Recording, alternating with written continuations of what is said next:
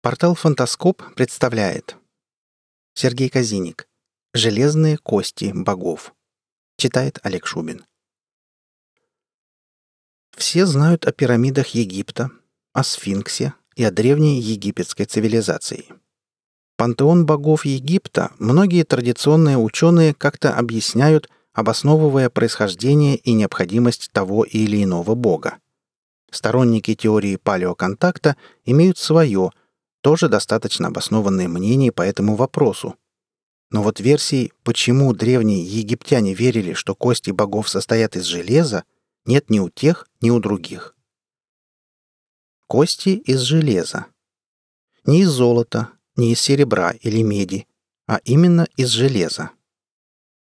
Откуда могла вообще появиться подобная вера у людей, обрабатывающих медь и бронзу достаточно примитивным способом?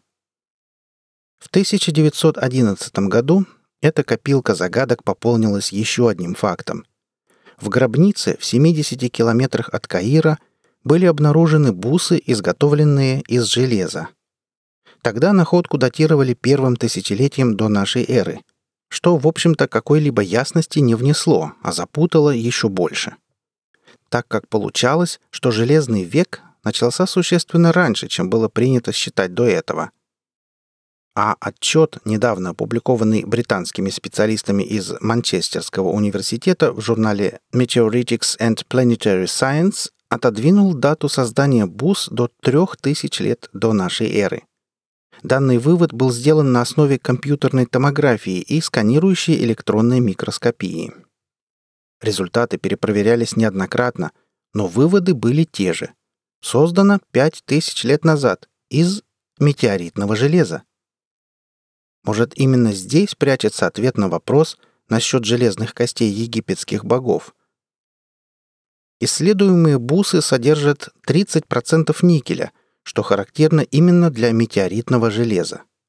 Также в материале бус имеется особая кристаллическая структура, свойственная исключительно метеоритам, которые приобрели ее в момент формирования Солнечной системы.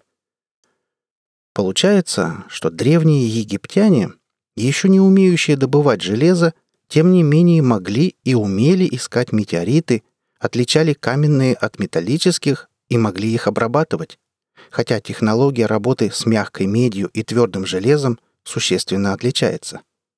Откуда это знание?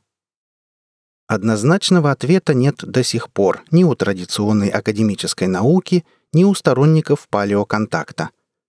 А если рассматривать эту загадку вместе с остальными, подкинутыми нам древним Египтом, то получается, что о своей истории современное человечество не знает ничего.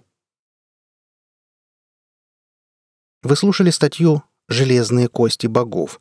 Автор Сергей Казиник. Читал Олег Шубин.